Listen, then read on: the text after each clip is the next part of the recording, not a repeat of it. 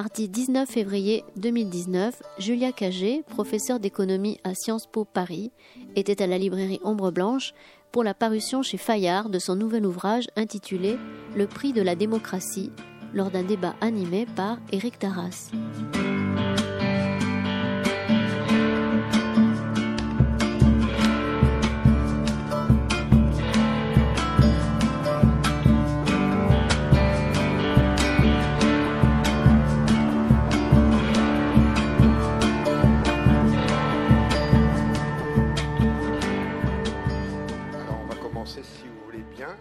Merci Hélène, merci la librairie euh, Ombre Blanche euh, de, nous accueillir ce soir. Merci à, Julia Cagé, euh, qui est professeure d'économie à Sciences Po Paris, qui est une ancienne élève de l'école normale supérieure, qui a réussi la prouesse de faire deux thèses.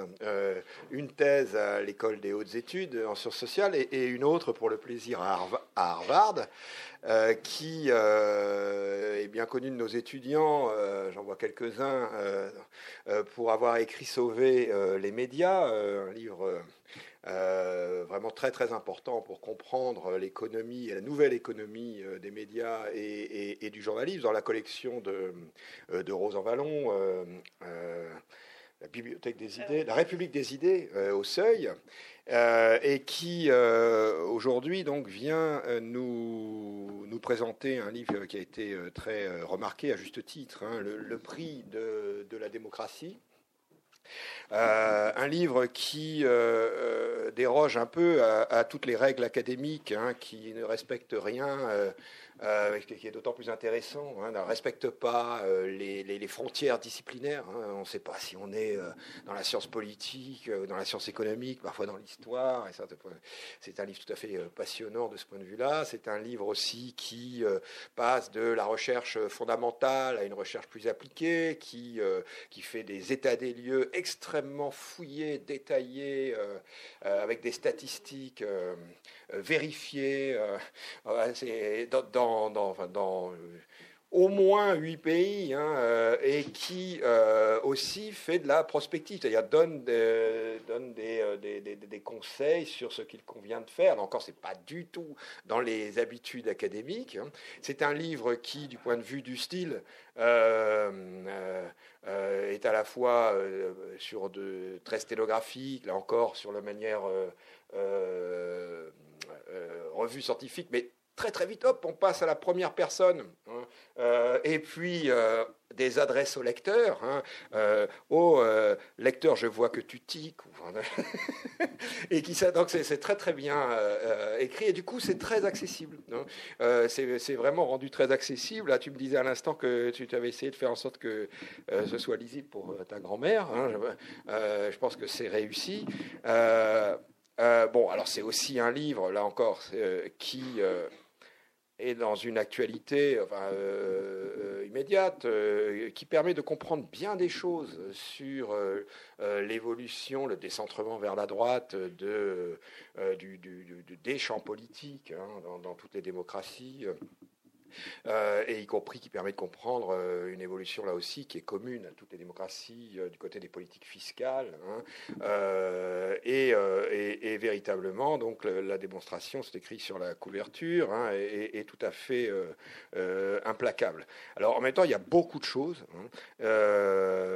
beaucoup, beaucoup, beaucoup de choses, et le, pourra sans doute dans ce débat, je vais poser comme d'habitude les, deux, trois premières questions et puis ensuite on discute le plus librement possible. Hein. C'est à vous de, euh, contribuer au débat. Hein. Euh, on va commencer avec euh, cette première partie qui, s'intitule de manière énigmatique, intrigante, Quand les pauvres paient pour les riches. Qu'est-ce que ça veut dire? Tu prennes le micro. Bah, écoutez, déjà, merci beaucoup. Euh, bah, merci Eric pour cette euh, très gentille introduction. Euh, et puis pour, pour l'invitation et merci à la librairie les, Ombres Blanches de m'avoir invité à, venir à, Toulouse aujourd'hui. alors qu'est-ce que ça veut dire quand les pauvres paient pour les riches?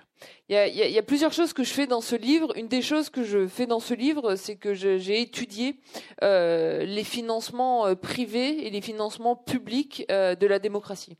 Et en particulier, je, me suis intéressée aux dons aux partis politiques et qui donnait combien aux partis politiques et notamment dans quelle mesure les dons aux partis politiques variaient avec les revenus des donateurs.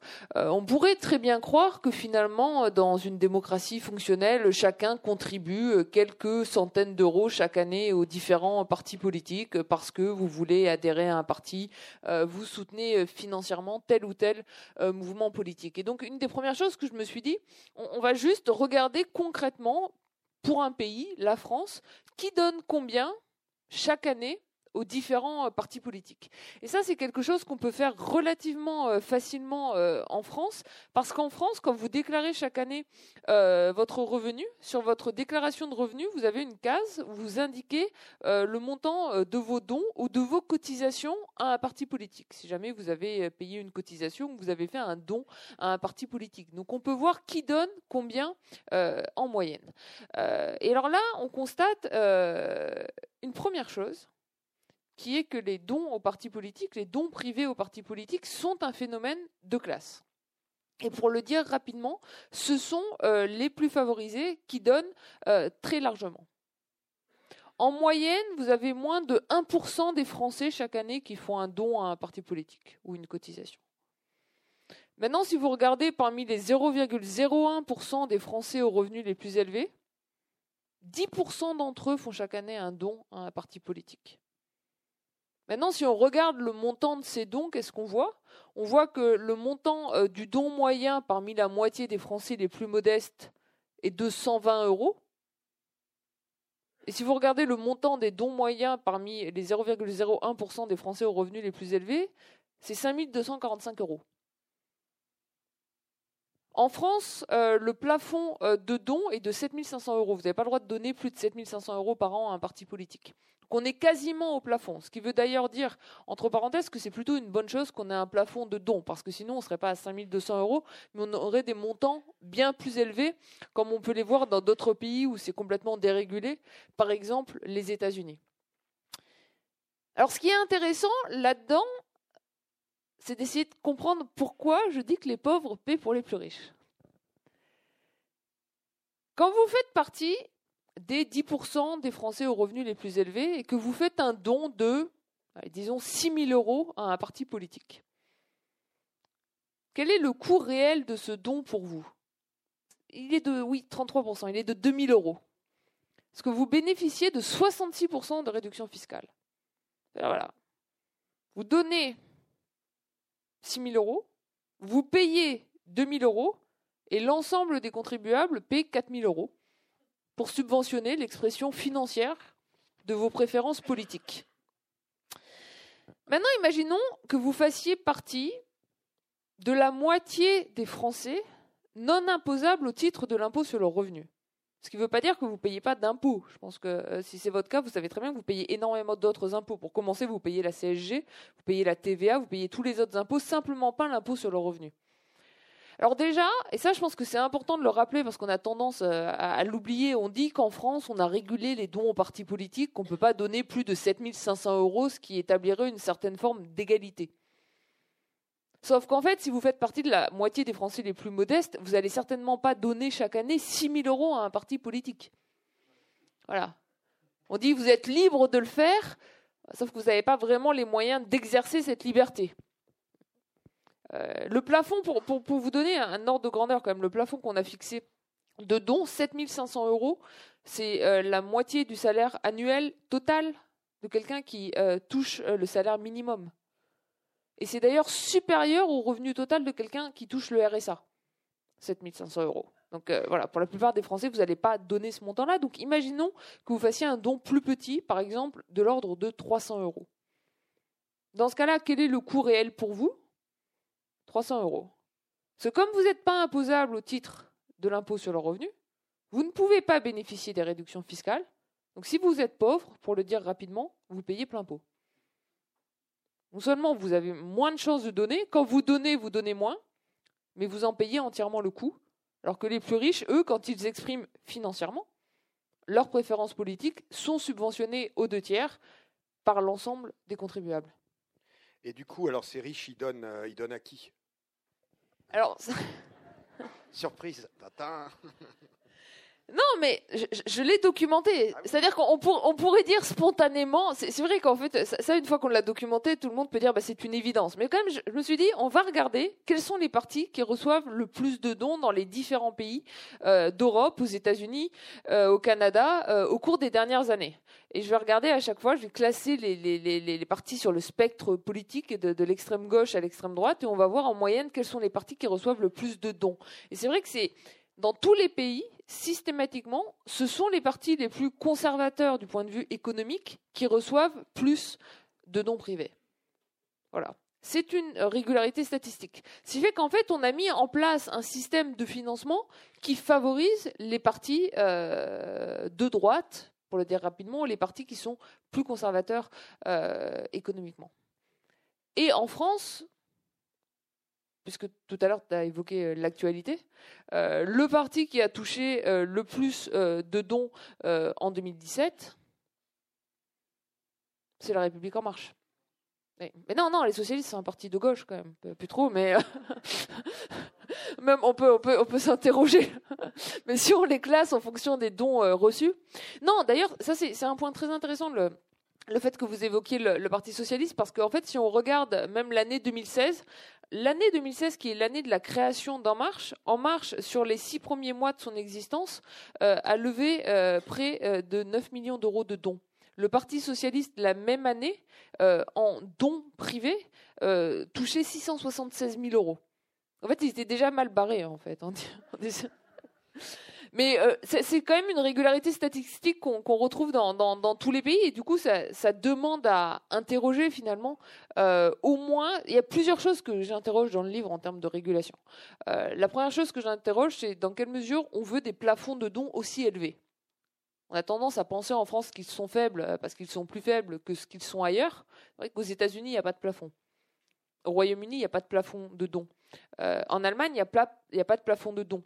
En Italie, on en a introduit un récemment euh, qui est quand même beaucoup plus élevé qu'en France, c'est 100 000 euros. En Espagne, on en a introduit un récemment qui est de 10 000 euros, donc qui est plus, plus fort qu'en France, mais quand même plus faible qu'ailleurs. En Belgique, en Belgique, vous ne pouvez pas donner plus de 2 000 euros par an à l'ensemble des partis politiques et plus de 500 euros à un parti. Donc en Belgique, c'est beaucoup plus régulé euh, qu'en France. Donc il y a aussi des systèmes qui sont plus régulés. Donc la première chose à interroger, c'est dans quelle mesure on veut permettre tout simplement à un certain nombre d'individus, parce qu'ils en ont les moyens, de financer davantage la vie politique, et ce qui a des contreparties assez fortes, c'est-à-dire d'être au moins davantage entendus euh, par les femmes et les hommes politiques que ce que peuvent faire la majorité des citoyens. Et puis le deuxième point à interroger, c'est que même si on estime qu'il faut garder des plafonds de dons, disons à 7500 euros, dans quelle mesure on veut garder les réductions fiscales associées?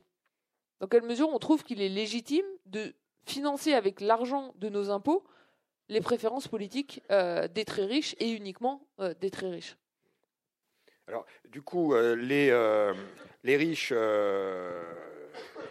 sont beaucoup plus présents dans cette histoire. Ils financent les, les partis conservateurs. Et puis, il y a pire encore, c'est que tu conclus dans un chapitre qui paie gagne. C'est-à-dire que euh, ça aurait des effets euh, électoraux décisifs que ce financement euh, des, partis conservateurs par les plus privilégiés socialement et économiquement. Oui, une, partie de mon travail, ça a consisté à, étu- à étudier l'efficacité des dépenses électorales et des dépenses des partis politiques. Euh, dans quelle mesure un candidat qui va dépenser davantage lors d'une élection en termes de meeting, pour faire du porte-à-porte, en termes d'affichage, etc., a plus de chances euh, de l'emporter? Euh, et pour répondre à cette question, j'ai fait une étude avec une, une étudiante de l'école d'économie de Paris, Yasmine Bécouche. On a pris toutes les élections législatives et toutes les élections municipales en France depuis 1993. Et pour toutes les élections législatives et toutes les élections municipales en France euh, au cours des 20 dernières années, on a collecté des informations sur les dépenses électorales de l'ensemble des candidats et sur le nombre de voix que ces candidats obtiennent. D'ailleurs, je tiens à dire, il y a un livre, euh, un site internet qui est associé au livre euh, où j'ai mis quasiment toutes les données du livre. Et si vous allez sur ce site internet qui s'appelle le vous pouvez très bien regarder pour Toulouse les dépenses de tel candidat à telle élection et le nombre de voix qu'il a obtenu vous aurez tous les graphiques pour chacune des élections depuis 1993. Vous pouvez regarder ça par parti, vous pouvez regarder par candidat, vous pouvez regarder par circonscription euh, électorale. Qu'est-ce qu'on constate? Euh, La première chose qu'on constate, et ça visuellement c'est extrêmement frappant, c'est que vous avez une corrélation presque parfaite entre les dépenses des candidats et le nombre de voix qu'ils obtiennent, en moyenne. En moyenne, plus un candidat dépense, plus il obtient de voix. Ensuite, la question, et je dis ça notamment pour les étudiants, corrélation ne vaut pas causalité. Et du coup, ce qui est important, c'est de savoir dans quelle mesure finalement cette relation positive est due à un effet causal, parce que c'est bien finalement les dépenses de campagne qui permettent d'obtenir euh, plus de voix.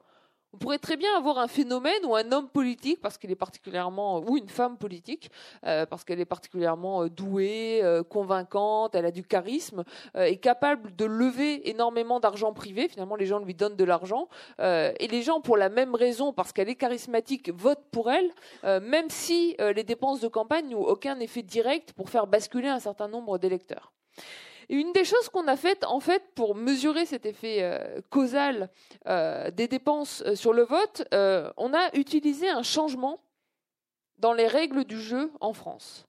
Et on a utilisé le fait qu'en France, en 1995, on a interdit, ce qui est une très bonne réforme, on a interdit aux entreprises de donner aux partis politiques et aux campagnes électorales. Cette interdiction-là, ça a été un choc négatif notamment pour les candidats de droite qui recevaient beaucoup plus de dons de la part euh, des entreprises que pour les candidats des partis de gauche. en fait, ce qu'on a fait, c'est qu'on a regardé les dépenses des candidats aux élections législatives en 1993, avant cette interdiction, et on a regardé les dépenses de ces mêmes candidats aux élections législatives en 1997, après l'interdiction. Et ce qui est extrêmement frappant, c'est que les candidats qui recevaient beaucoup de dons d'entreprise en 1993 dépensent beaucoup moins en 1997, parce qu'ils ont perdu une source de financement. Aussi parce que l'élection de 1997, elle vient comme par surprise. Personne ne s'attend à ce que l'élection ait lieu en 1997. Elle doit avoir lieu en 1998. Jacques Chirac euh, annonce euh, la dissolution de l'Assemblée nationale. Il prend tout le monde par surprise, y compris les candidats de son propre parti. Et en fait, ce qu'on voit, c'est qu'en 1997, notamment les candidats de droite dépensent beaucoup moins euh, que ce qu'ils faisaient historiquement. Et ce choc-là, sur leurs dépenses électorales, il est suffisant pour expliquer ce qu'on a appelé l'étrange défaite euh, de la droite. ça n'a pas été un raz-de-marée socialiste en 1997. La défaite de la droite, c'est une défaite de quelques dizaines de sièges à l'Assemblée nationale. Sauf que ça, on peut l'expliquer euh, par la chute des dépenses électorales liées à l'interdiction des dons euh, des entreprises aux campagnes électorales. Oui, ça a été une surprise euh, préméditée, puisqu'il s'agissait aussi à ce moment-là de se débarrasser des, des, baladuriens de, de, son propre parti qui avait trahi juste avant, en 1995 un des enjeux de la dissolution. Euh, peut-être euh, une dernière question euh, avant de laisser la, parole à la salle. ce qui est un peu effrayant quand on te lit, c'est de voir à quel point finalement on ressemble à ceux euh, desquels on a l'habitude de, sourire, d'ironiser, les, États-Unis. Euh, et en fait, on n'est pas si éloigné que ça de, ce modèle, mais quand même, il y a de, grandes différences.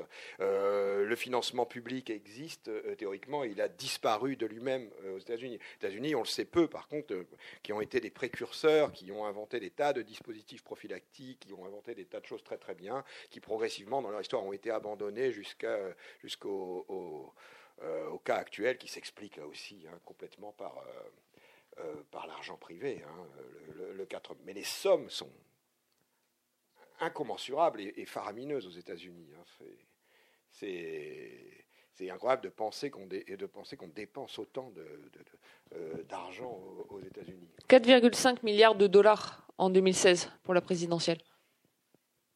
C'est invraisemblable, invraisemblable. Et euh, alors, on peut aussi agir. Euh, je ne sais pas s'il y a une question pour euh, relancer. Non, mais si je peux juste, si je peux juste dire quelque chose là-dessus. dans, dans, dans... Ok, pour le dire rapidement. Dans, dans, dans le livre, il y a l'aspect du constat. Et le constat est déprimant. Parce que si je devais résumer le constat en une phrase, euh, le constat revient à dire qu'on vit dans une démocratie qui est capturée.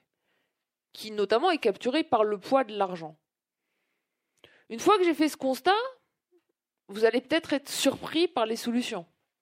Parce que les solutions reviennent à dire qu'il faut davantage de financement public de la démocratie. Et votre réaction spontanée comme citoyen pourrait être de dire écoutez, si déjà ils sont complètement capturés par de l'argent privé, on ne va pas en plus utiliser notre argent comme contribuable pour aller financer le fonctionnement des partis ou pour aller financer le fonctionnement des campagnes électorales.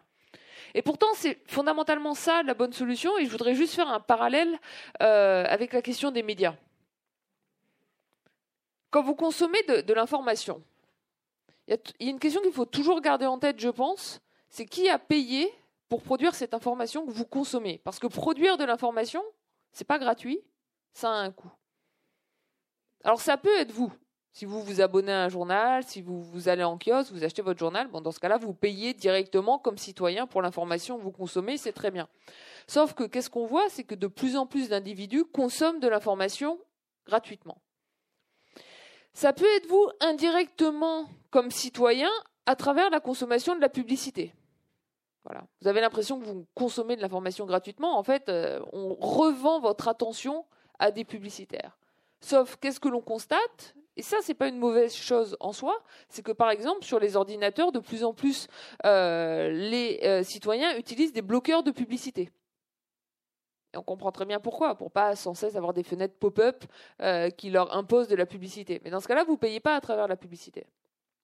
Soit vous payez indirectement, pas comme consommateur, mais comme citoyen, comme contribuable, euh, à travers d'une part la redevance télé ou à travers l'argent euh, de vos impôts qui peut être utilisé euh, pour financer les aides à la presse. Et encore une fois, si on regarde le discours ambiant et l'évolution de la confiance dans les médias, ce qu'on voit plutôt, c'est que les citoyens sont de plus en plus contre le fait d'avoir des subventions pour les médias. Soit vous payez pas, et alors, dans ce cas-là, vous vous interrogez sur les motivations de ceux qui sont prêts à payer pour vous donner à consommer une information que vous consommez gratuitement. Il faut vous interroger sur les motivations d'un euh, Daniel Kretinsky, milliardaire tchèque, qui rachète le monde. Ou sur les motivations de Jeff Bezos, fondateur d'Amazon, qui rachète le Washington Post, journal qui perdait énormément d'argent. Et en fait, leurs motivations, elles sont peut-être politiques. Et comme citoyen, vous pouvez vous demander si c'est pas mieux de payer vous-même pour une information indépendante plutôt que de consommer gratuitement une information qui est produite pour vous alors que vous ne la payez pas. Et en fait, pour la démocratie, c'est un peu la même chose. Point de départ du livre, c'est que finalement que la démocratie, elle, a un coût. Ce coût, il n'a pas, pas à être infini. On n'est pas obligé d'être comme aux États-Unis. On peut limiter les dépenses de campagne. D'ailleurs, en France, on encadre les dépenses de campagne électorale on peut limiter les dépenses des partis.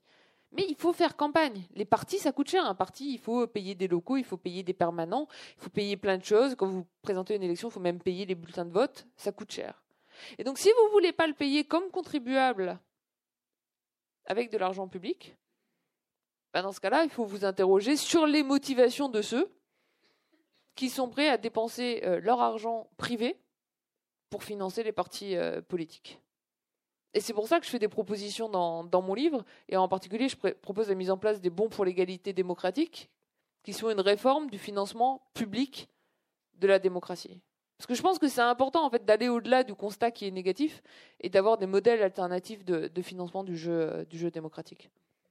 Parce que tu dis qu'on on, fixe des limites en France, mais cette limite, de fait, déjà d'emblée, elle est très élevée, puisque 7500 euros, c'est la, moitié du revenu euh, d'un annuel d'un smicard. Quoi. Euh, déjà en soi, ça pose problème. C'est sans doute une somme beaucoup trop élevée qui interdit toute euh, gestion démocratique de la démocratie. Alors, est-ce qu'il y a des, des, questions? Oui, monsieur. Oui, à propos de ce que vous avez dit sur le financement des partis politiques en France. en réalité, sans le dire, vous nous avez dit qu'il s'agissait ni plus ni moins que d'une niche fiscale.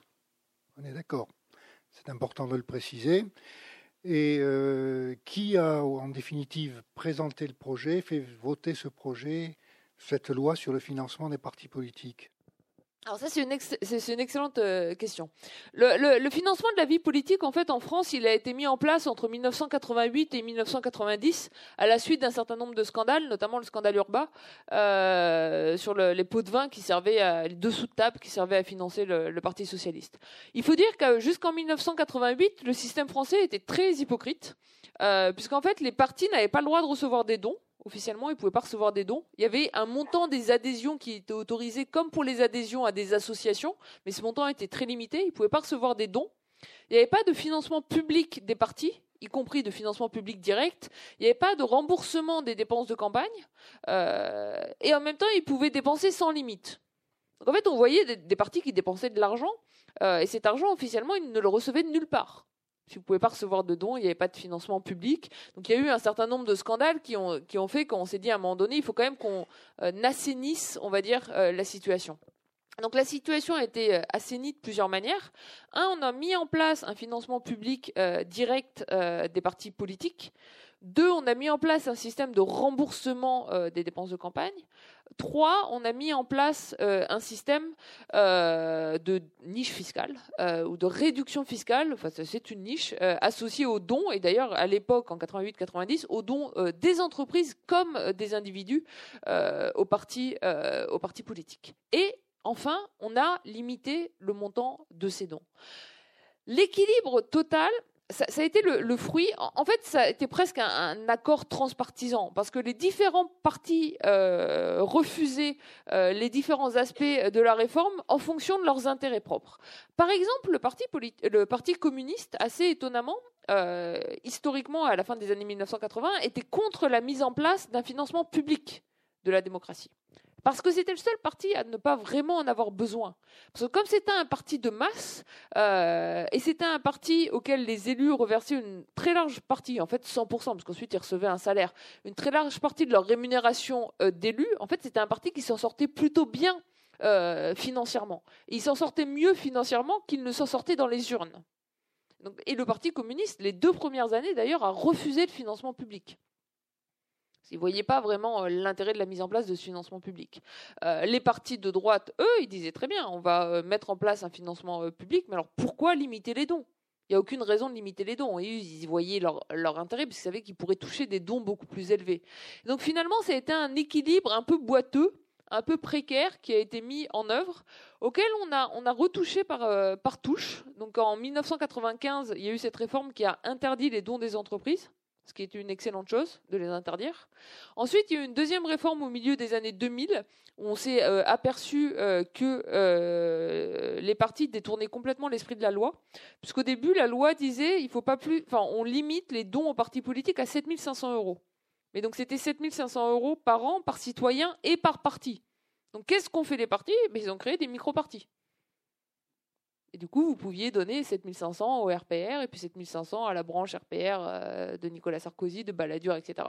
Donc à un moment, on a changé la loi. On a dit non, mais ça va pas. Donc c'est 7500 euros en tout. On a, tout bougé par. Euh, parce que ça, ça faisait scandale. Et puis il y a ces réductions fiscales qui sont passées sous le tapis. Dont d'ailleurs, euh, ceux qui en bénéficient beaucoup de cette niche fiscale, ce sont les députés notamment et les élus. Puisque quand un élu donc les élus touchent une rémunération comme élus.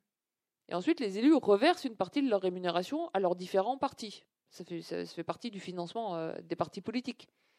Mais ça, c'est considéré comme un don. donc c'est défiscalisé à hauteur de 66%. D'abord, ils sont payés de la main droite, puis après, ils reversent au parti, ils défiscalisent au passage. Et tout ça, c'est sous le tapis. C'est-à-dire que, en fait, personne n'a vraiment intérêt euh, à le dénoncer, en tout cas pas le législateur. La plupart des citoyens, ne sont pas fondamentalement au courant. Parce qu'en fait, vous n'allez pas, euh, vous savez ce que c'est votre déclaration de revenus. Je veux dire, il y a tellement de, enfin, il y a tellement de cases euh, et de notes de bas de page. Euh, une niche fiscale dont vous n'allez pas bénéficier, en général, vous n'allez pas étudier pour voir si elle existe. Donc en fait, personne n'en parle. Même si on regarde le budget de l'État, c'est même pas détaillé dans les dépenses fiscales. Ça fait partie des dépenses fiscales liées aux dons Vous pouvez considérer que ça sert à, financer les restos du cœur, en fait, non. Ça sert à financer les partis euh, politiques.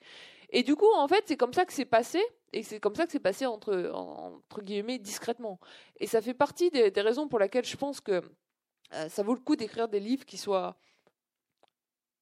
pas entièrement académiques, on va dire, qui soient académiques avec une partie de, propositions, parce que ça permet de mettre des choses euh, sur la table. et cette niche fiscale-là, elle est indéfendable. Et d'ailleurs, j'ai trouvé le, livre, il est sorti en septembre. Moi, je commençais à en, débattre. J'en ai parlé aussi avec un certain nombre de représentants de, partis. Euh, ils sont pas d'accord sur tout. Par exemple, il y a des représentants de partis qui refusent de limiter davantage les dons privés en disant qu'il faut bien financer la démocratie. Que si on n'autorise pas les dons privés, alors ça sera fait par de l'argent sale, un financement libyen, etc. Les réductions fiscales, je n'ai trouvé personne pour les défendre. En même temps, j'ai pas encore vu un seul parti politique mettre dans son programme je m'engage à supprimer les réductions fiscales associées aux dons aux partis politiques et aux campagnes électorales. Et là, je pense que c'est là où c'est le travail de l'ensemble des citoyens. C'est-à-dire que maintenant que euh, les gens sont au courant, euh, d'aller voir aussi leurs représentants et de dire, oui, eh ben, parmi les réformes à mettre en œuvre, cette niche fiscale-là, ça serait quand même bien euh, de la supprimer. D'ailleurs, les, financements occultes, ça, a disparu grâce à notre système vertueux il euh, n'y a, plus de dark money. Euh. Alors si c'est une niche fiscale, mais c'est aussi euh, un investissement. Alors une niche fiscale toute petite, parce que quand on, les gens dont on parle, je l'ai lu dans ton livre, c'est 1% les plus privilégiés de la population, c'est des gens qui déclarent pour un célibataire 147 000 euros, hein, c'est ça. Donc certes, ils vont avoir une petite réduction de 6 000, mais c'est surtout un, un, investissement, parce que si on prend le cas de quelqu'un qui aurait donné euh, 7500 euros, fait partie des 100 plus grandes familles, c'est un calcul que tu fais, et qui a obtenu, euh, donc à la République en marche, qui a obtenu après l'élection de Macron euh, la fin de euh, l'ISF, la fin de l'exit tax et la flat tax. À l'arrivée, il a gagné très très gros. Si c'est les 100 familles, hein, c'est un calcul que tu t'amuses à faire. Non, je n'aurais pas dit, pas dit l'expression les 100 familles. Mais Bercy a publié comme chiffre, parce que ça a été demandé, le, les réductions d'impôts associées aux mesures fiscales euh, mises en œuvre par Emmanuel Macron, notamment la flat tax sur le capital et la suppression de l'ISF, pour euh, les 150 euh, plus gros contribuables. Et les 150 plus gros contribuables gagnent chaque année, grâce aux mesures fiscales d'Emmanuel Macron, 1,5 million d'euros par an. Donc c'est vrai, s'ils ont donné 7500 euros à la République en marche, ce qui leur a coûté 2500 euros, ah, je, fais le calcul du retour sur investissement, il y a tellement de zéros, je suis pas capable de le refaire de tête. Euh, après, ça ne veut pas dire qu'ils ont tous donné. Euh, mais il se trouve que ceux qui ont donné, en tout cas en moyenne, appartiennent plutôt aux Français les plus aisés. Ce que je veux souligner là-dedans, c'est que tout ça est parfaitement légal. Et qu'Emmanuel Macron, de ce point de vue-là, a tiré euh, profit d'un système qui existe, mais c'est pas, pas, encore une fois, c'est pas le financement libyen de la campagne de Nicolas Sarkozy. Donc, ce qu'il faut faire profondément, c'est changer ce système. Parce que c'est le système lui-même qui, fondamentalement, aujourd'hui, euh, est extrêmement problématique. Alors, trois mesures. non, mais il y a des propositions. Non, non, mais bah, euh, oui, alors vous êtes encore. J'ai une amie à un moment qui me dit Je lis ton livre. Alors j'avance lentement parce que c'est tellement déprimant. Et puis à un moment, elle vient me voir, elle me fait Ah là là, maintenant je dévore parce que j'ai trouvé la lumière. Donc en fait, il faut aller jusqu'au moment où il y a des solutions, ça devient un peu moins déprimant. Donc voilà, bah, je, vous l'ai dit, je peux vous faire un... Ouais. Je peux vous vendre la peau de l'ours, c'est ça que je veux dire. Voilà. Bon, bonsoir, je vous remercie de, vos propos. C'est vrai que cette histoire de, euh, de report des exonérations fiscales sur ceux qui ne paient pas d'impôts me semble lumineuse. Mais la question que j'allais vous poser, moi, effectivement, c'est aujourd'hui, bon an, mal tout le monde dit que notre démocratie est quand même pas très vaillante, pour être gentil. Euh, quelles propositions faites-vous en particulier Traînent beaucoup aujourd'hui des solutions un peu bizarres, comme le référendum d'initiative, je ne vais pas plus loin, euh, le tirage au sort, etc. Ce genre de solutions, est-ce que vous avez étudié ça Qu'est-ce que vous en pensez? Oui, ça fait partie des choses dont, je parle dans, mon livre. Donc, les propositions que je fais dans mon livre, c'est les suivantes. La première, c'est une réduction drastique euh, des montants des dons autorisés. Donc moi, je propose de mettre un plafond à 200 euros. Euh, parce qu'en fait, si je regarde les données, ce que je vois, c'est que parmi les Français les plus modestes, on a rarement des dons au-dessus de 200 euros. Encore une fois, parce qu'en fait, les gens ne peuvent pas donner Donc si on veut réégaliser l'ensemble des citoyens face au jeu démocratique, on ne peut pas être dans un système qui permet à un petit nombre de donner beaucoup plus que ce que peuvent donner la majorité. Voilà. Première proposition, on limite le montant des dons à 200 euros. Deuxième proposition, mais finalement, si on a limité le montant des dons, ça a moins d'importance, on supprime les réductions fiscales associées aux dons, ou au moins, on les transforme en crédit d'impôt. Donc la différence, elle peut sembler technique, mais en fait, elle est vraiment essentielle. Un crédit d'impôt, ça veut dire que si vous n'êtes pas imposable au titre de l'impôt sur le revenu, l'État vous fait un chèque. Donc en fait, peu importe votre revenu, vous bénéficiez finalement du même cadeau fiscal. Moi, je pense qu'il faut carrément supprimer ces réductions fiscales. Il n'y a pas de raison de subventionner euh, l'expression financière des préférences politiques, mais bon, au moins, il faudrait transformer les réductions d'impôts en crédit d'impôt. La troisième proposition euh, que je fais, qui est une, forme finalement de, de démocratie participative, c'est ce que j'ai appelé les bons pour l'égalité démocratique. Alors c'est quoi les bons pour l'égalité démocratique? C'est une réforme du système actuel de financement public de la démocratie. Très concrètement, chaque citoyen, chaque année, au moment de sa déclaration de revenus, choisit le mouvement politique de son choix auquel il souhaite voir allouer 7 euros d'argent public.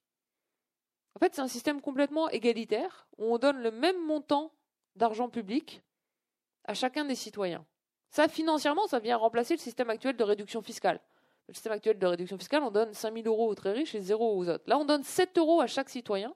Et chaque citoyen, chaque année, peut choisir de financer le mouvement politique de son choix. Par rapport au système actuel, ça a le mérite d'être égalitaire. Ça a un deuxième mérite, c'est que c'est annuel, donc c'est dynamique. Puisqu'il faut savoir qu'aujourd'hui, le financement public des partis directs tel qu'il existe est figé par intervalle de 5 ans, puisqu'il dépend des résultats obtenus aux dernières élections législatives.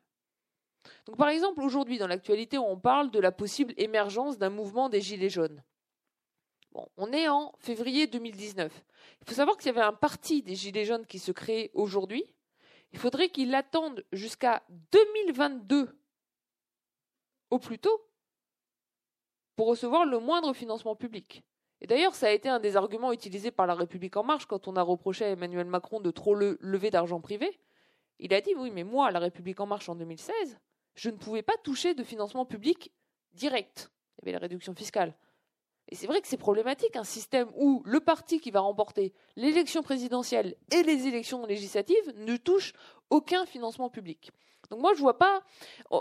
Je pense que ce système-là, qui est figé par intervalle de 5 ans, il est plus adapté à la réalité de la vie politique, où on voit des nouvelles forces politiques émerger à intervalles réguliers. Et donc c'est mieux de le remplacer par un système annuel de financement public où chaque Français alloue 7 euros d'argent public au mouvement de son choix. Et si jamais vous n'êtes pas satisfait par l'offre politique actuelle, donc il n'y a aucun mouvement politique qui vous convient, dans ce cas-là, vous allouez pas vos 7 euros et ils sont alloués en fonction des résultats obtenus aux dernières élections législatives. Ça laisse un socle de stabilité. Si vous êtes content du système, on garde le système. Et si vous n'êtes pas content, bah, dans ce cas-là, si vous voulez signaler votre soutien à un nouveau mouvement existant ou retirer votre soutien au parti au pouvoir, vous pouvez le faire. Qu'est-ce que ça nous dit par rapport aux solutions Enfin, qu'est-ce que ça nous dit par rapport à ce qui est débattu actuellement D'une part, le référendum d'initiative citoyenne, et d'autre part, surtout, euh, le référendum révocatoire? De plus en plus, on entend à gauche l'idée qu'il faudrait pouvoir révoquer nos élus pour qu'il y ait davantage de démocratie participative. Moi, personnellement, je suis contre le référendum révocatoire. J'explique pourquoi dans mon livre, notamment parce que je trouve que c'est un système qui est trop violent et qui va contre le fonctionnement même de la démocratie. Je trouve que si on a élu quelqu'un pour une période de 5 ans, il faut lui laisser exercer son mandat pendant 5 ans. En même temps, c'est frustrant pour les citoyens de ne pas pouvoir exprimer leur opinion pendant cette longue période de 5 ans. Bah, D'une certaine manière, les bons pour l'égalité démocratique, c'est un référendum révocatoire en douceur. Vous n'allez pas révoquer vos élus entre deux élections législatives, mais si vous voulez signaler aux partis en place que vous êtes mécontent des politiques qui sont mises en œuvre, bah, vous lui retirez des financements publics. vous l'affaiblissez financièrement. D'ailleurs, vous pouvez aussi affaiblir financièrement un certain nombre de partis d'opposition si vous n'êtes pas euh, satisfait de l'opposition, et vous pouvez financer au contraire de nouveaux mouvements politiques euh, qui émergent. Ça, c'est sur la question du référendum. Et je, discute aussi beaucoup du référendum d'initiative euh, citoyenne, notamment du cas de la Suisse. Alors, parce qu'à chaque fois, on nous montre le cas de la Suisse. Alors, c'est assez intéressant comment c'est présenté dans les médias le cas de la Suisse. Parce qu'à chaque fois, le cas de la Suisse, quand on veut critiquer le référendum d'initiative citoyenne, on prend l'exemple de la votation sur les minarets. C'est intéressant parce qu'en fait, la votation sur les minarets, c'est une votation qui a abouti. On a voté en faveur du référendum. Sauf qu'en fait, ça fait 150 ans qu'il y a un référendum euh, d'initiative populaire en Suisse. En moyenne, vous avez plus de 95% de ces référendums qui ont échoué. En général, ça ne réussit pas, ça échoue. Pourquoi? Ben, Je vais vous donner un exemple. Je pourrais en prendre 10. Je vais vous donner un exemple. L'exemple d'un référendum d'initiative citoyenne qui avait été fait euh, par un petit groupe de citoyens pour mieux réguler les banques en Suisse. Et notamment que les banques en Suisse ne servent plus à l'évasion fiscale. Ben, une seule banque, HSBC, a dépensé 40 fois plus pendant la campagne que tous les citoyens qui euh, défendaient l'idée de ce référendum.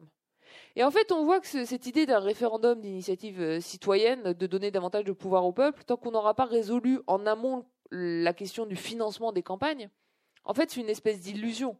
On va dire aux citoyens, regardez, vous êtes libres de faire des propositions. Regardez, on va, on va voter sur votre proposition. Mais en fait, cette proposition, aura tendance à échouer à partir du moment où on n'aura pas réglé la question de qui finance la campagne pour le oui, qui finance la campagne euh, pour le non. Et enfin, sur le dernier point, la question du tirage au sort, on ne l'a pas vraiment euh, évoqué, mais le, dernier chapitre euh, de mon livre parle du déficit de représentativité de nos élus aujourd'hui. Voilà.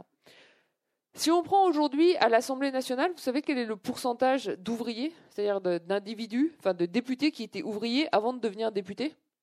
Zéro. Ce qui n'est pas beaucoup. Et il y a moins de 3% de députés qui sont employés.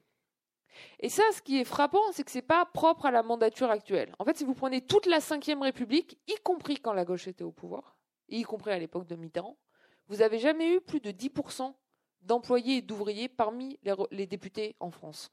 C'est d'ailleurs pas propre à la France, encore plus marqué aux États-Unis, où là, vous n'avez jamais eu plus de 5% des représentants qui sont d'anciens ouvriers ou employés, alors même que euh, les employés et les ouvriers aux États-Unis, c'est 54% de la population euh, active. Alors bien sûr, on peut avoir une vision du monde où ça ne nous pose pas de problème on peut avoir une vision du monde où, euh, euh, messieurs, dans la salle, si euh, tous les députés étaient des femmes, ça vous poserait absolument aucun problème. Vous direz, bah oui, mais fondamentalement, c'est pas ça. La représentation n'est pas un miroir. donc, peu importe si tous mes députés sont des femmes, elles ne vont pas voter comme femmes, mais comme représentantes françaises. Bah, il se trouve qu'on a considéré que ça pouvait être problématique et c'est pour ça qu'on a introduit euh, une dose de parité entre hommes et femmes et pour certaines élections, on a imposé des listes Shabada. Parce qu'on considère que c'est important d'avoir des représentants qui soient en partie à l'image de la société. Et dans mon livre, en fait, je pousse un peu cette réflexion-là en termes de représentativité sociale. Donc pas simplement la représentativité entre les hommes et les femmes, mais cette idée que ça serait aussi important à l'Assemblée d'avoir des députés qui soient davantage à l'image de l'ensemble des Français. Alors ça, c'est ce qu'il y a souvent derrière l'idée du tirage au sort. C'est de dire, euh, pour que nos élus soient plus représentatifs, on va les tirer au sort parmi les citoyens. Bon, ça c'est le hasard, donc ça va donner une assemblée représentative. Moi, je ne suis pas pour la solution du tirage au sort parce que je pense que le tirage au sort a un côté nihiliste d'une certaine manière. Pourquoi on veut sauver la démocratie? Pourquoi on veut repenser toutes ces règles de financement de la démocratie, des partis, etc. Parce qu'on croit, en tout cas parce que moi personnellement, je crois encore à la démocratie représentative et aux élections. Le tirage au sort, ça veut dire qu'on a renoncé finalement aux élections. On ne croit plus à ça. Et donc je dis, finalement, pour aboutir au même résultat, davantage de parité, plutôt que de faire du tirage au sort, introduisons, comme on a introduit une dose de parité homme-femme, introduisons une dose de parité sociale. Et ce que je propose très concrètement, c'est ce que j'ai appelé l'Assemblée mixte. Je dis à l'Assemblée nationale, pour deux tiers des représentants, on garde les règles actuelles. Mais pour un tiers, on a une élection à la proportionnelle, sur liste nationale, avec une moitié euh, de candidats qui sont d'anciens ouvriers, employés, travailleurs précaires, etc. Pour avoir davantage de représentativité, mais sans quand même tomber euh, du côté du euh, tirage au sort. Et il n'y a pas des risques de, fichage euh, s'il faut déclarer ces 7 euros euh, sur, euh, sur, sa, sur sa feuille d'impôt Et en quoi ça se distingue du système italien où on peut donner 2 pour 1000 et, et, aussi pourquoi 7 euros et pas 5 ou pas 10 quoi alors sur le non sur, sur, le problème de fichage, bien sûr que non. Il faut absolument préserver l'anonymat du don. Donc techniquement, comment ça se passe? Ça se passe exactement comme un vote électronique. Quand, il y a dans les pays où on a mis en place des systèmes de vote électronique, d'abord vous vous identifiez avec euh, votre passeport, avec votre numéro euh, de, carte d'identité, parce qu'il faut bien vérifier que vous allez voter qu'une seule fois. Donc d'abord vous vous identifiez. Ensuite, on vous donne une deuxième clé électronique et vous votez avec cette deuxième clé électronique qui vous permet ensuite de vérifier que votre vote a bien été pris en compte. Et juste ces deux clés, il y a personne qui a le lien entre les deux. Donc typiquement, en fait, l'administration fiscale euh, saura au bout du compte qui a donné, enfin, combien de personnes ont donné 7 euros à telle, telle, telle, telle partie, mais bien sûr, à aucun moment, l'information ne sera, c'est même pas conservée, à aucun moment, l'information ne sera enregistrée sur l'identité des contribuables qui ont donné à telle ou telle autre partie. Donc ça, on sait le faire, on sait le faire très bien techniquement avec le vote électronique, mais c'est vraiment euh, important de, de le préciser. Alors ensuite, sur le système italien, euh, je vais vous faire une très très rapide histoire, je vous promets, euh, du financement de la démocratie en Italie. Très rapide. En gros, en Italie, euh, l'Italie a été un des premiers pays européens à innover euh, en mettant en place un système de financement public de sa démocratie en 1974. En Italie, ça a été aussi suite, comme en France, à un certain nombre de scandales. En l'occurrence, c'était le scandale du pétrole en Italie, où les grandes compagnies pétrolières euh, finançaient à peu près tous les partis politiques en dessous de table pour s'assurer qu'il n'y ait pas trop de régulation des prix de l'essence. C'était en 73-74, au moment de la crise, justement, des cours du pétrole. En Italie, en 1974, on met en place un système relativement complet, avec d'une part un financement public direct des partis, d'autre part un système de remboursement des dépenses de campagne. Ce système-là, au cours des dernières années, il a été réduit à néant, et notamment par le mouvement 5 étoiles, qui en a fait l'un de ses principaux cheval, chevaux, je sais jamais comment on dit, chevaux de bataille. ils l'ont obtenu ça, et bah, déjà au milieu des années 90, on avait mis fin au financement public direct des partis, et en 2014, en Italie, on a voté la fin du remboursement des dépenses de campagne. 2018, en Italie, ça a été la première élection législative depuis 1974 à se faire sans aucun remboursement des dépenses de campagne. Et pour compenser ça, on a introduit un système en 2014 qui est le système du 2 pour 1000. Alors de quoi ça s'inspire? Ça s'inspire du système en Italie qui s'appelle le 8 pour 1000, qui est le système de financement du culte. Je ne sais pas, vous avez peut-être entendu parler du fait qu'il y, a un financement euh, public euh, des religions en Italie. Alors, comment ça se passe concrètement le financement public des religions en Italie? Ça se passe à travers le 8 pour 1000, qui fait que chaque euh, contribuable italien, chaque année, indique l'église de son choix auquel il souhaite voir attribuer 8 pour 1000 du montant de ses impôts. C'est assez populaire ce système en Italie, ça existe depuis plus de 40 ans. Euh, et pour le dire très rapidement quand même, les hommes politiques italiens étant désespérés face à cette crise euh, des partis en Italie et le fait que les contribuables italiens, à la suite du mouvement 5 étoiles en particulier, ne voulaient plus de financement public, ils se sont dit il faut qu'on pense à une manière quand même d'avoir du financement public pour les partis. Et littéralement, ça s'est passé comme ça. Ils se sont dit il y a un truc qui marche en Italie, c'est le 8 pour 1000. Donc on va calquer quelque chose de similaire, on va faire le 2 pour 1000. Quelle est la différence entre le 2 pour 1000 et les bons pour l'égalité démocratique? Bah, C'est le pour 1000. Le 2 pour 1000, ce n'est pas 2 euros. Vous indiquez sur votre déclaration de revenus en Italie le mouvement politique de votre choix auquel vous souhaitez voir allouer 2 pour 1000 du montant de vos impôts. C'est-à-dire qu'en Italie, on a carrément formalisé le fait qu'il y avait plus d'argent public dépensé pour financer le parti politique choisi par les plus riches que pour financer les partis politiques choisis par les plus modestes. Donc vous ne payez pas d'impôts, ben, on reverse zéro. Puis si vous êtes extrêmement favorisé, vous payez beaucoup d'impôts sur le revenu, ben, dans ce cas-là, l'État donne énormément d'argent public aux partis politiques de votre choix. Je tiens à dire que c'est extrêmement problématique c'est un peu comme si on disait euh, aujourd'hui euh, en France, euh, parce que vous payez davantage d'impôts, bah, vous allez avoir un, étage réservé à l'hôpital public, hein, parce que puisque vous avez contribué davantage, vous avez le droit au traitement de luxe. On ne veut pas ça, parce qu'on considère qu'on paye les impôts, puis ensuite, comme citoyens, on bénéficie tous du même service public. Là, on dépense plus d'argent public pour financer les préférences politiques des plus riches que de la majorité des citoyens. Donc la différence avec les bons pour l'égalité démocratique, elle est fondamentale, puisque les bons pour l'égalité démocratique, c'est 7 euros d'argent public pour chaque citoyen, indépendamment euh, de ses revenus. C'est le retour à un homme égale une voix. Exactement. Une personne égale une voix. C'est vrai. Oui. Personne, pardon. c'est vrai. Euh, une autre question? Je, voulais savoir si vos propositions euh, fiscales, notamment, sont ou seront reprises par des partis politiques Non, j'espère. Fondamentalement, j'espère. Alors, je vais vous dire ce que j'ai fait et je vais vous dire où j'en suis dans mes discussions. Le livre, je l'ai envoyé très largement parce que je pense que pour cette question du financement des partis, il faut mieux que différentes partis se mettent d'accord plutôt que ça soit porté que par une force politique. J'ai envoyé à la France Insoumise, au Parti communiste, Parti socialiste à Génération, Europe Écologie Les Verts. J'envoyais aussi au Modem, parce que François Bayrou euh, avait été un des premiers à penser une réforme du financement des partis, notamment avec son idée de banque de la démocratie. Et puis, à tout hasard, je l'ai aussi envoyé à l'Élysée. Je me suis dit, tiens, mais pas, pas eu de réponse. Euh, j'ai vu Olivier Faure. On en a discuté. Il a dit que ça l'intéressait fondamentalement, qu'on allait faire un débat au Parti socialiste où il prendrait des engagements sur mes différentes propositions.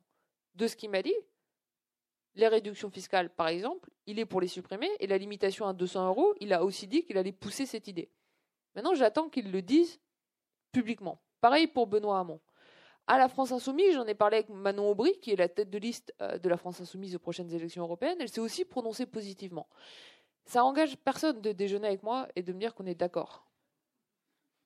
Donc moi, maintenant, ce que j'attends, mais c'est aussi là où, je veux dire, c'est pas moi, c'est qu'il y a un rôle à jouer de l'ensemble des citoyens. C'est-à-dire qu'il faut que ça vienne des sections, il faut que ça vienne des citoyens qui interpellent finalement les politiques sur ces sujets, c'est qu'ils prennent des engagements. Parce que ce qui est sûr, c'est que si ces engagements ne sont pas pris en amont des élections, c'est pas une fois que vous allez avoir gagné les élections en ayant bénéficié du système actuel que vous allez le réformer. Donc moi, ça me semble assez urgent finalement d'avoir des, des engagements forts en amont des, euh, des élections. Bonjour madame. Euh, vous dites que c'est bien de réformer le financement des systèmes politiques en amont. Moi, je voudrais poser la question, mais je ne sais pas si vous l'avez abordé dans votre livre, donc je vous pose à tout hasard. Le problème aussi est, euh, enfin, comment réguler le problème du financement en aval aussi? C'est-à-dire euh, le problème des, députés qui s'engagent en disant je voterai pour l'interdiction du glyphosate et je retourne ma veste au moment où je dois aller voter. Enfin, comment euh, se mettre face au... Enfin, on a de multiples exemples, que ce soit au Parlement européen, au Parlement français, euh, grâce à de nombreux journalistes qui font bien leur travail aussi, euh, de retournement de veste. Et ça, comment... Bah, enfin, j'ai pas de réponse, mais est-ce que vous en avez une quoi? Bah, Je pense qu'il y, y, a deux questions ici. Techniquement, le premier point, c'est de dire qu'en France, mais là comme dans la plupart des démocraties, il n'y a pas de mandat impératif quand vous élisez un élu sur un programme, il n'est pas tenu légalement euh, de tenir l'ensemble de ses engagements. Il n'y a pas de mandat impératif. Est-ce que ça veut dire pour autant qu'un élu euh, qui s'engage à faire blanc devrait faire noir? On peut euh, comprendre que comme citoyen, on est relativement mécontent. C'est pour ça qu'en fait, je, dis qu'avec les bons pour l'égalité démocratique, d'une certaine manière, on a un référendum révocatoire en douceur. Ça permet de signaler aux élus euh, le fait euh, qu'on est euh, mécontent. Ensuite, je pense que la question du glyphosate, ça va au-delà de ça. Et ça pose le problème, notamment au niveau de l'Europe, du poids des lobbies. Le poids des lobbies, il est gigantesque au niveau de l'Europe. Je l'évoque à peine dans mon livre, parce que je voulais que ça rentre dans le sac à main de ma grand-mère, et était déjà très long. mais il y a, des gens qui ont fait des, travaux extrêmement intéressants là-dessus. Par exemple, Sylvain Laurence euh, a tout un livre sur le poids euh, joué par les lobbies euh, au Parlement européen. Il y a une régulation des lobbies qui doit être faite aujourd'hui au niveau européen Et en France, et d'ailleurs dans un certain nombre d'autres démocraties, ça je pense que c'est central également dans le, dans le débat, et on l'a vu aussi en France au moment du départ de Nicolas Hulot. Hein puisque Nicolas Hulot, là, pour le coup, il l'a dit, euh, il l'a dit euh, devant les médias, qu'il partait aussi parce qu'il ne faisait plus le poids euh, par rapport au lobby. moi, je trouve c'est important qu'il n'y ait pas de mandat impératif d'une certaine manière, parce que déjà, avant de rentrer dans un sujet, on ne sait pas forcément tous les tenants et les aboutissants, on peut changer d'avis, mais on peut le faire pour le bien public. Le problème, c'est quand on le fait parce qu'on est financé par les lobbies, on ne le fait plus du tout pour le bien public. Et de ce point de vue-là, il faut un meilleur contrôle. Euh, il faut un meilleur contrôle du travail des, euh, élus. Euh, sur le travail des élus, vous avez de plus en plus, et ça c'est là, où Internet aide beaucoup, vous avez de plus en plus d'associations qui, se développent. Par exemple, Regard Citoyen, il y en a d'autres qui étudient de près le travail des élus et qui le mettent en ligne. C'est-à-dire voilà les propositions de loi, les questions posées, les positions prises à tel moment, les positions prises à tel autre moment. je pense que ça fait aussi, oui, partie du travail des citoyens d'aller consulter euh, ces sites et, d'en tirer euh, parti pour avoir plus de poids euh, par rapport à leurs élus. Mais c'est sûr que le système est malheureusement loin d'être loin d'être parfait. une fois qu'on a dit ça, et c'est là où je marche toujours sur un fil de crête dans le livre, je pense que le principal danger aujourd'hui, malheureusement, c'est de tomber dans la caricature inverse qui est de dire tous pourris. et que c'est ce danger-là qui alimente euh, l'abstention, qui alimente la montée des populismes et qui alimente notamment la montée de, l'extrême droite. Euh, je pense qu'il faut changer les règles. Le problème, c'est qu'on n'a pas suffisamment de règles qui encadrent. Ça, ça se voit très clairement sur les lobbies. Encore une fois, ça se voit sur les questions du financement, parce que tout ce que je vous ai décrit aujourd'hui, c'est complètement légal. Je ne vous ai pas parlé des dépassements des dépenses de campagne, je ne vous ai pas parlé des fausses factures, je vous ai vous ai parlé que de choses légales. Donc il faut commencer déjà euh, par changer les règles actuelles qui sont insatisfaisantes. Sylvain Laurence, ancien élève de Sciences Po Toulouse. Est-ce qu'il euh, y a d'autres questions? Remarques? Monsieur. Euh, Pardon, monsieur. Est-ce que vous pensez que les, syndicats, comme les, certains partis politiques, ont intérêt à, ce que les euh, lobbies soient neutralisés? Je, cite deux exemples. Vous avez certainement eu, entendu parler de, des, euh, largesses du CNPF aux différents syndicats. Euh, c'est quand même l'un des dirigeants du CNPF qui a, qui a été sanctionné pour, l'affaire. Et euh, bon, pour citer un autre exemple, et que vous connaissez bien sans doute mieux que moi, c'est le, l'ex-comité des Forges, qu'on appelle Union des industries métallurgiques et minières, qui finance à la fois à droite et à gauche pour préserver le futur, leur futur. Oui, mais alors, la, question, c'est qu'est-ce qu'on permet et qu'est-ce qu'on interdit? Ça, ça devrait être complètement euh, interdit. D'ailleurs, ça, en partie, c'est que des financements occultes. C'est-à-dire, ça a été documenté notamment parce que vous avez des journalistes euh, qui ont très bien fait, euh, qui ont très bien fait leur leur travail, mais c'est des choses qui sont interdites. Moi, ce qui me paraît, il faut qu'il y ait davantage de régulation, il faut qu'il y ait davantage de contrôle. Si je pouvais dire, pour dire deux choses. Aujourd'hui, il y a un vrai problème, euh, c'est les pouvoirs donnés aux institutions de contrôle, notamment sur les questions de financement des partis et de financement des campagnes. Vous avez sûrement vu passer ces derniers mois dans l'actualité, parce que tout le monde en parlait, le logo de la CNCCFP la Commission nationale des comptes de campagne et des financements politiques. Euh, tout le monde disait ah la CNCCFP a validé les comptes, il y a tel ou tel problème avec la CNCCFP. Moi, ce qui me frappe comme chercheur, euh, c'est que quand je vais à la CNCCFP, maintenant la moitié des bureaux sont vides. Alors, euh, je, demande. Et en fait, c'est pas du tout que les, gens sont en arrêt maladie. C'est qu'au cours des 15 dernières années, on a réduit de moitié les moyens de cette commission en charge de contrôler les comptes des partis et les comptes des campagnes électorales. Et les comptes, ils se sont pas simplifiés. Il y a plus de partis, plus de candidats, donc il y a plus de comptes à contrôler, c'est plus complexe, c'est encore plus difficile, notamment avec les dépenses sur Internet. Et en fait, on a réduit le poids de ces instances de contrôle. Donc moi, faut, je, je pense qu'il faut avoir confiance, il faut avoir conscience des dérives il faut mieux réguler. Et pour mieux réguler, il faut donner davantage de pouvoir, euh, d'argent, de moyens financiers aux instances de, contrôle. Euh, et l'autre point que je veux souligner, c'est que ce que vous dites là en termes de financement occulte des syndicats euh, en France, en Allemagne, c'est comme ça que se financent les partis politiques et c'est complètement légal. et en Allemagne, le système, on ne s'en rend pas compte, mais il est complètement vicié et malheureusement, ça a des impacts directement sur les autres pays européens, à commencer par la France, puisque ça impacte les politiques économiques menée par l'Allemagne. En Allemagne, il n'y a aucune limite aux dons, pouvez donner autant que vous voulez. Et les entreprises peuvent financer autant qu'elles veulent les partis politiques. Qui sont les principaux financeurs des partis politiques en Allemagne? Alors, par contre, en Allemagne, il y a une chose qui est mieux qu'en France, c'est qu'on a de la transparence sur les dons. En France, on ne sait pas qui donne. Ce qui est très rare. Hein. Je veux dire, au Royaume-Uni, on a de la, transparence sur les dons. Aux États-Unis, on a de la transparence sur les dons. En Italie, on en a. En Allemagne, on n'en a pas en France. Ça fait partie aussi des réformes à introduire en France. Bon. En Allemagne, au moins, on a de la transparence. Donc, on voit qui donne, combien et à qui. Les principaux financeurs de la vie politique en Allemagne, c'est l'industrie pétrochimique, l'industrie pharmaceutique, l'industrie automobile. BMW, Daimler, etc., Volkswagen. Bon. Ce qui est intéressant, c'est de voir à qui ils donnent il donne à tous les partis.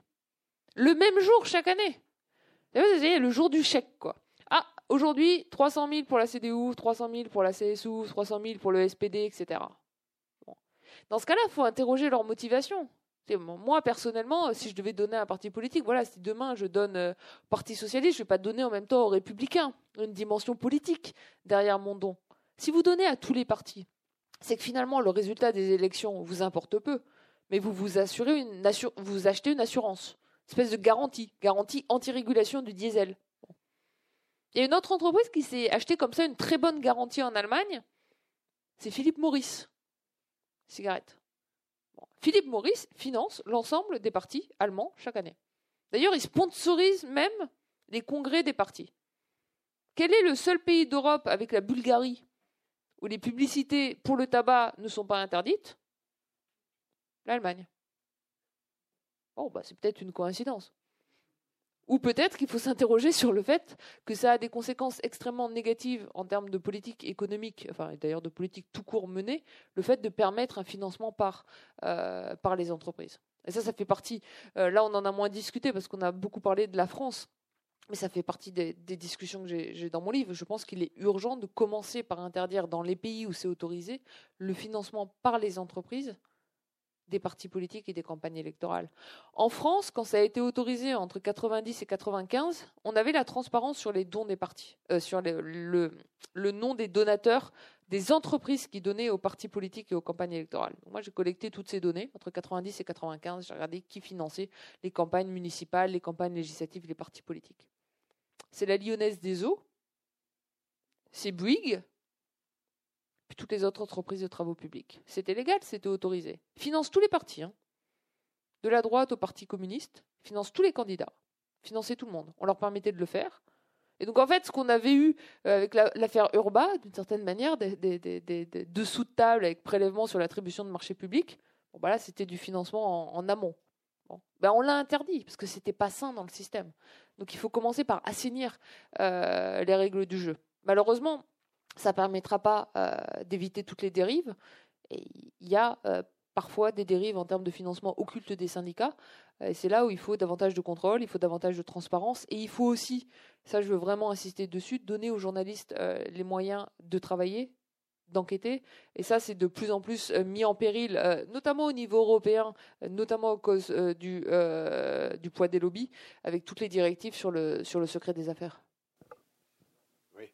Et puis il y a aussi des pressions pour qu'on puisse euh, bénéficier, nous aussi en France, d'une publicité télévisée, euh, pression faite euh, par le droit européen, ce qui aurait des effets catastrophiques, le type que tu décris bien, des effets de dumping qui vont faire monter considérablement le coût de l'élection et qui interdiront d'autant plus les petits partis, qui les empêcheront d'être de, en concurrence avec les autres.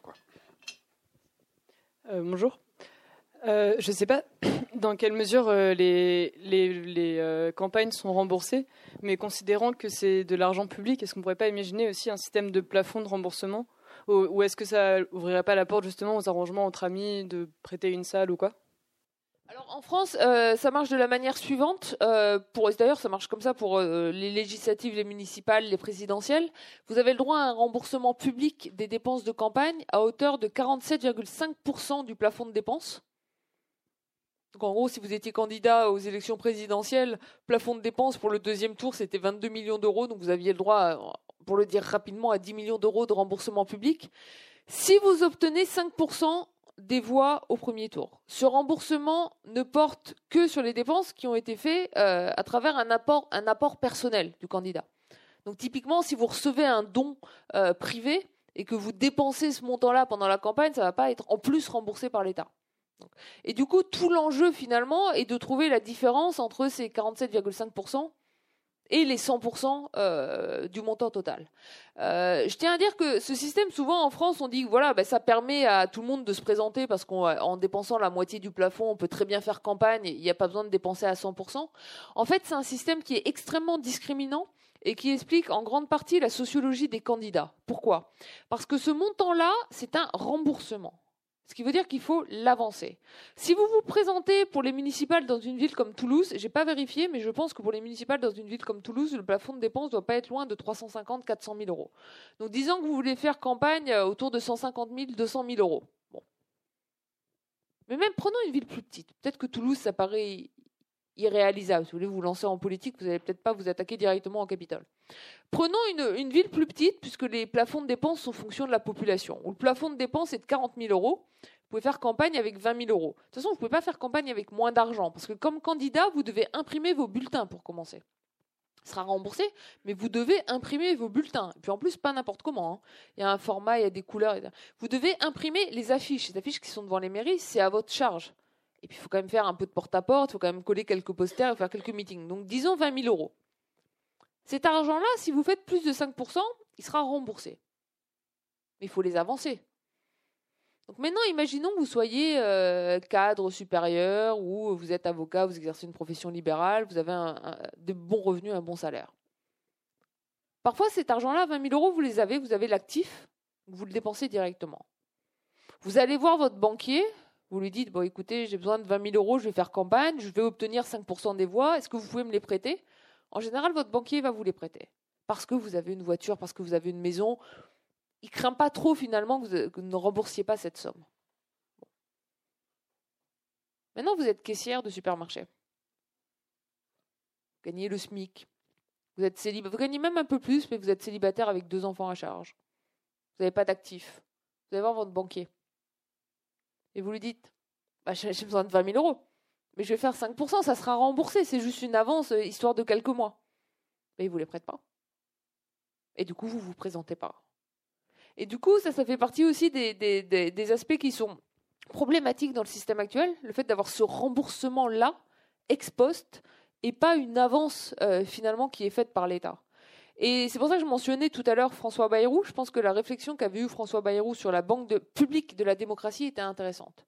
Ça coûterait pas plus d'argent d'avoir une banque publique à laquelle les candidats puissent s'adresser et voilà dire à la banque je vais dépenser 20 000 euros, ça sera remboursé euh, si je fais plus de 5% des voix et dans tous les cas sinon je vous rembourserai.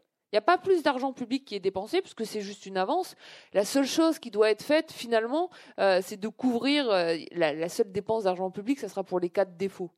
il y aura toujours un ou deux candidats qui feront défaut, qui rembourseront pas. Bon, ça sera quelques milliers d'euros. Mais ça pourrait changer, moi je trouve fondamentalement euh, la sociologie des candidats et je pense que ça fait partie des réflexions à, des réflexions à avoir, notamment pour la démocratie au niveau local. Donc oui, c'est un peu euh, déprimant, mais il faut aller jusqu'au bout. sur la... la lumière vient. Euh, non, mais il y, a de l'humour aussi quand même. non, mais j'essaie de pas écrire ça complètement de manière déprimante. Je vous jure, il y a des blagues dès, le début. Il y a même des références aux séries télévisées, euh, pas seulement à Richard III. au Baron Noir, par exemple. Excellente série. une dernière question, on s'arrête là? On va, on va s'arrêter là. Donc euh, merci, merci Julien à nouveau. Merci, beaucoup.